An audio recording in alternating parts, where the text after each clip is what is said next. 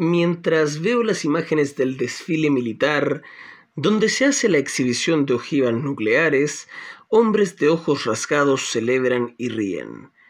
Ni siquiera piensan en mirar el daño que esa tecnología hizo a, sus antepasados. Ni siquiera piensan en mirar en el daño que se ha provocado a toda la humanidad. bienvenidos. Hoy día hablaremos de Corea del Norte, el que yo considero que es el pueblo que se ha forjado en base al dolor, su historia y algunas interrogantes. Toma nota, decepciona tú, decepciona tu vaca. Bienvenido a la cuarentena con Marguerite. Ahora sí, señor director, ponga la música.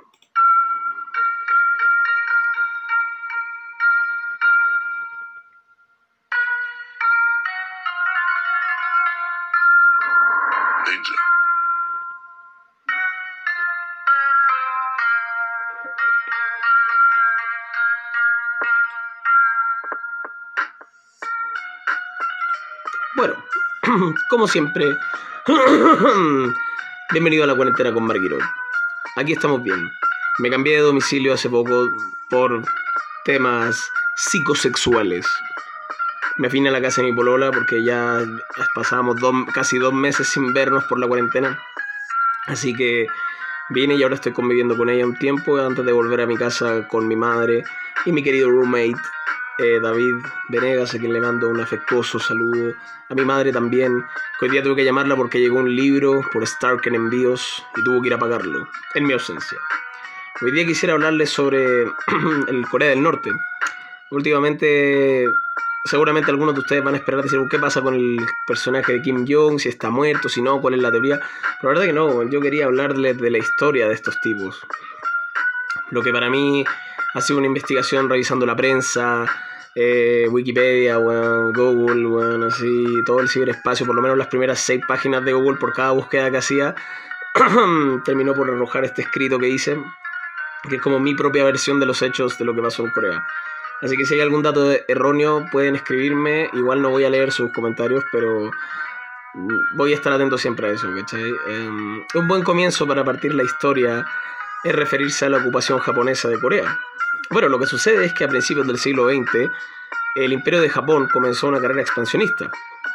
Y fue por esta razón que tomó posesión del territorio que comprendía actualmente a las dos Coreas, es decir, cuando Corea era una sola. Al efecto, la tierra de Corea se encontró bajo el dominio japonés durante casi 35 años, es decir, como casi durante toda la primera mitad del, del siglo XX.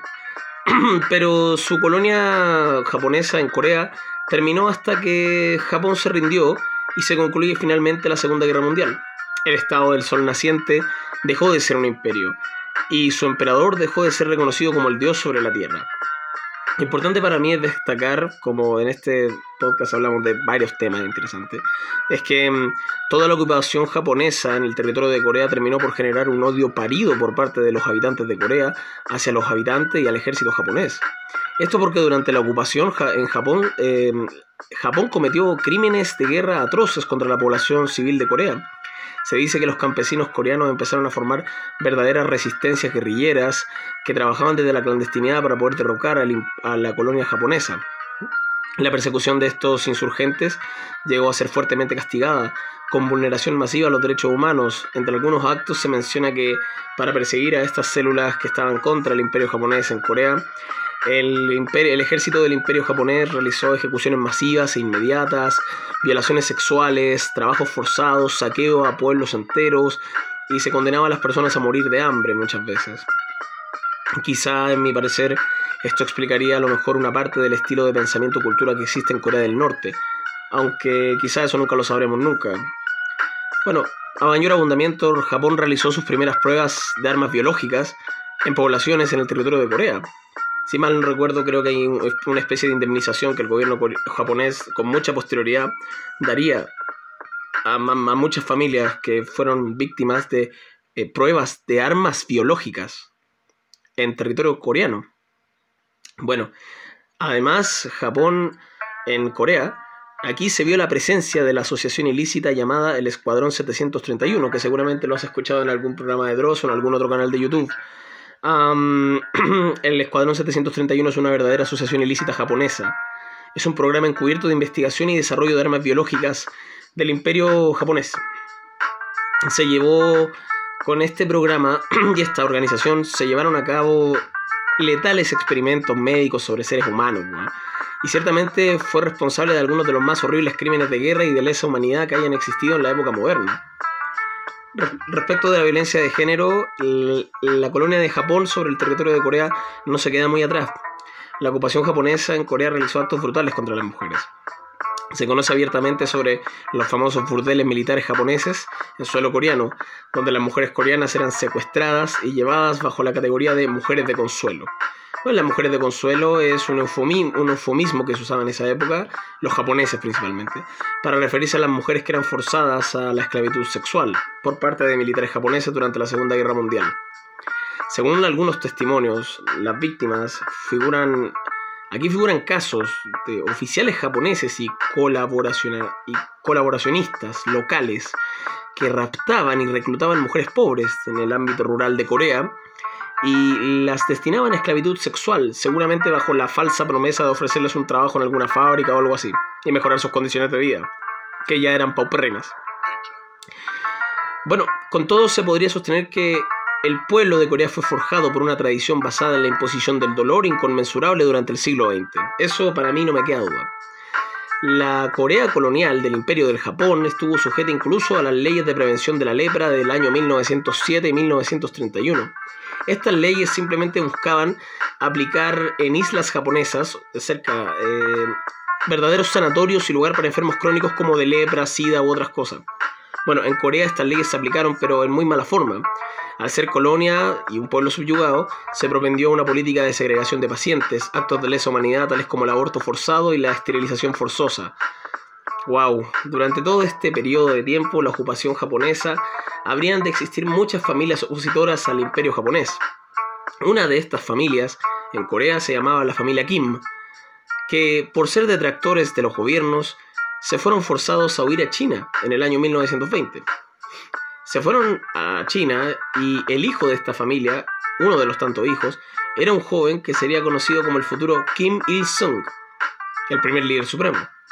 Kim Il-sung, que no se llamaba así al principio, un nombre que la gente desconoce, este joven estudió en China, intentó sacar su cuarto medio, digámoslo así, hasta su arresto por actividades subversivas, era todo un revolucionario, un primera línea que odiaba a los japoneses con todo su alma por todo el sufrimiento que le había hecho pasar a su pueblo coreano.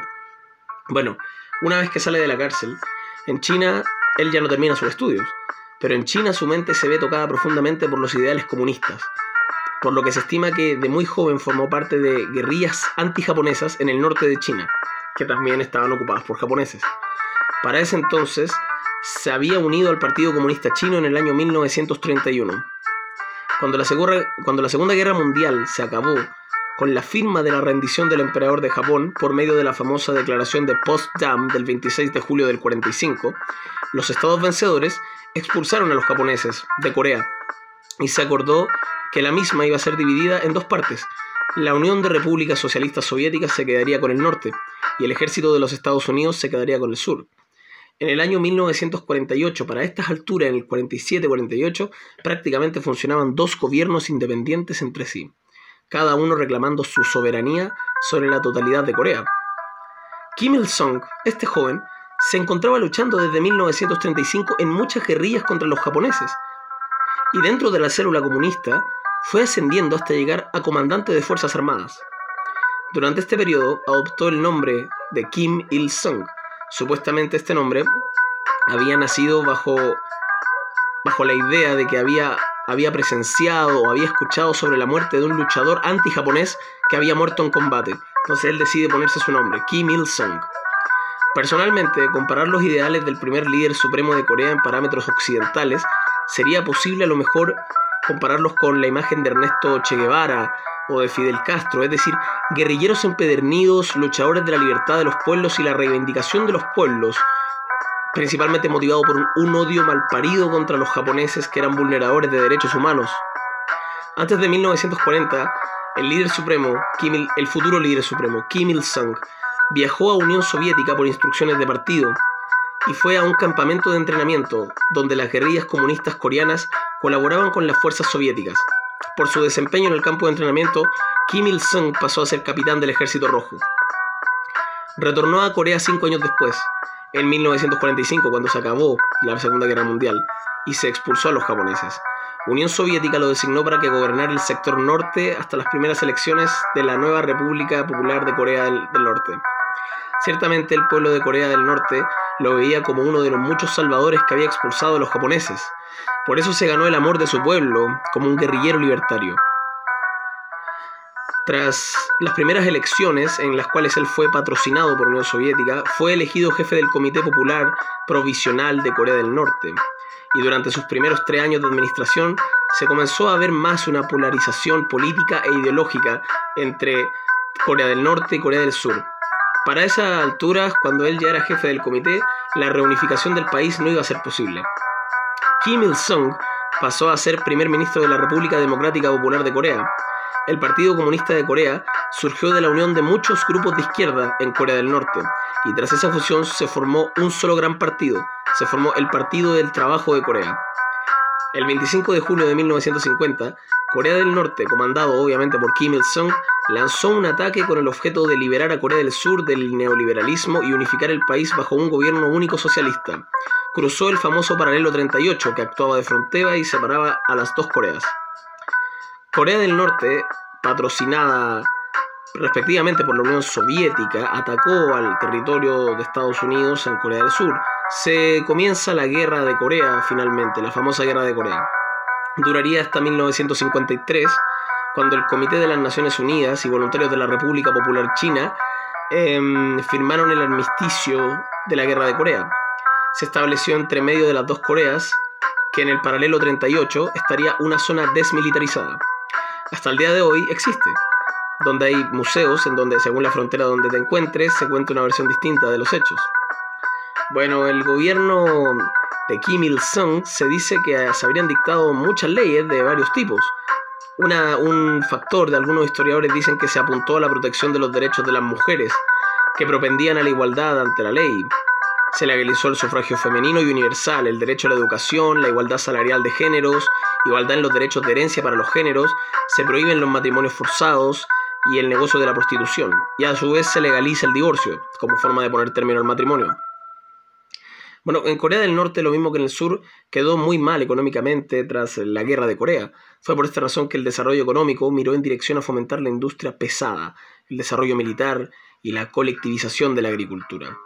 A finales de los años 50, el líder supremo comenzó a practicar la ideología Juche de la autoconfianza, lo que llevó a instaurar tanto para él como para el Estado una política de mayor aislamiento respecto del mundo. Por esa razón no tenemos tantas noticias de Corea del Norte hasta el día de hoy. En el año 1972, Corea del Norte se dotó de una nueva constitución y en 1980 el Congreso Nacional de Corea aportó, aprobó, mejor dicho, que el próximo jefe de Estado sería la sucesión de Kim Jong de Kim Jong-un. Sería Kim Jong-il, su hijo. Y así se comenzaría la dinastía de la familia Kim. Para 1990 la economía del Corea del Norte se paralizó por enormes gastos en armamentos y fomento a la industria bélica nuclear. El sector agrícola fue incapaz de alimentar a la población, por lo que se estima que desde los últimos años de la vida de Kim Il-sung se habría empezado la política del terror. Se empezó a amenazar a naciones cercanas como Japón y como Sudcorea, con el fin de que le dieran alimentos y provisiones a cambio, so pena de recibir un bombazo de una ojiva nuclear. Bueno, a medida que el líder supremo gobernaba, el poder fáctico comenzó la propaganda y la reeducación necesaria para convencer a todos los habitantes de que su gobernante era más que un revolucionario guerrillero salvador, sino que hipotéticamente Kim eh, pertenecía a un linaje de líderes populares que siempre existió desde los tiempos del rey Sunjo en la dinastía Joseon en Corea. Estamos hablando de la época Corea del 1400, 1300, de ese nivel, ¿cachai? Bueno, y siguiendo con la tradición familiar, Kim se convirtió en un héroe de la lucha contra los colonizadores japoneses. De esta misma manera, no solo fue visto como un héroe de la lucha contra los nipones, sino que además fue considerado como un pensador más grandioso que Marx o Lenin, un teorizador poseedor de una gran sabiduría y conocedor de los temas políticos, económicos, sociales, culturales, incluso artísticos. En la propaganda del líder supremo comenzó a aparecer en todas las publicaciones gubernamentales importantes. Su nombre aparecía siempre reconociendo su autoría y en letras gruesas. Comenzó a enseñarse que tanto desde las leyes laborales, las leyes territoriales, las tesis académicas, incluso la propia constitución política del 72, habían sido escritas del puño y letra de él. Se incluía también en periódicos, revistas, textos escolares y libros académicos. Todos estos siempre contenían un prólogo escrito por el dictador. En las escuelas se enseñaba a todos los norcoreanos que ellos eran vestidos, alimentados y provistos de todo lo necesario gracias a la generosidad del presidente. Bueno, así como fuera, el retrato de Kim también debía ser colocado en todos los hogares, mientras que a lo largo de la nación se edificaron centros de veneración y 35.000 estatuas en honor a Kim Il-sung.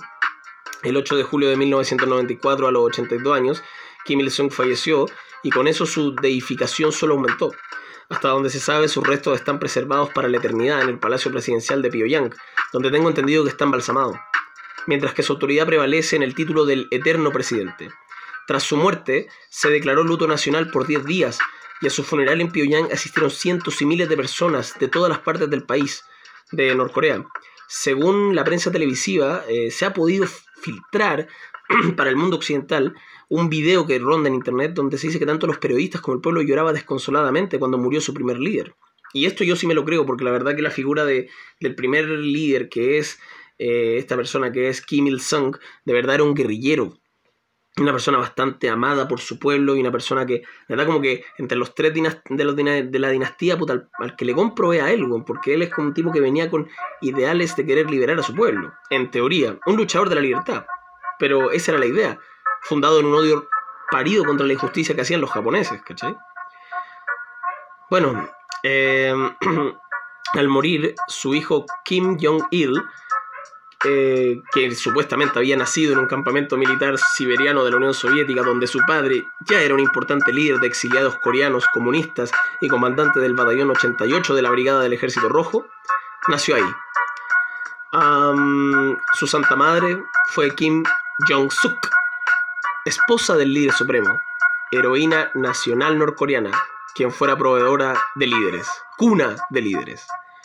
Bueno, la verdad que eso es todo lo que hay que decir sobre el primer, la primera dinastía, más que la primera dinastía, el primer líder supremo de, de Corea del Norte. Eh, quizá en los próximos videos voy a hablar de los otros dos para ver de qué podemos hablar, una pequeña biografía. Lo que quería llegar a claro con esto es que quizá en una segunda o tercera parte podamos hablar un poco más de los demás líderes, Kim Jong-il y Kim Jong-un. Pero finalmente la tesis que quiero recalcar aquí es que el sufrimiento del pueblo de Corea generó una identidad propia para ellos, cuyo sistema se mantiene a como de lugar. Es quizá un punto de encuentro, de reconocimiento, donde todo está justificado por los pesares del pasado, la reivindicación de un pueblo atropellado desde siempre. No lo sé. Si hago más podcasts, más grabaciones de este tipo, sobre la otra, los otros dos reyes que han pasado, nos daremos cuenta de que estos patrones por los cuales lucharon se volvieron a repetir a lo largo de su historia en una dictadura vulneradora de derechos humanos. Y eso es cuanto puedo informar por ahora.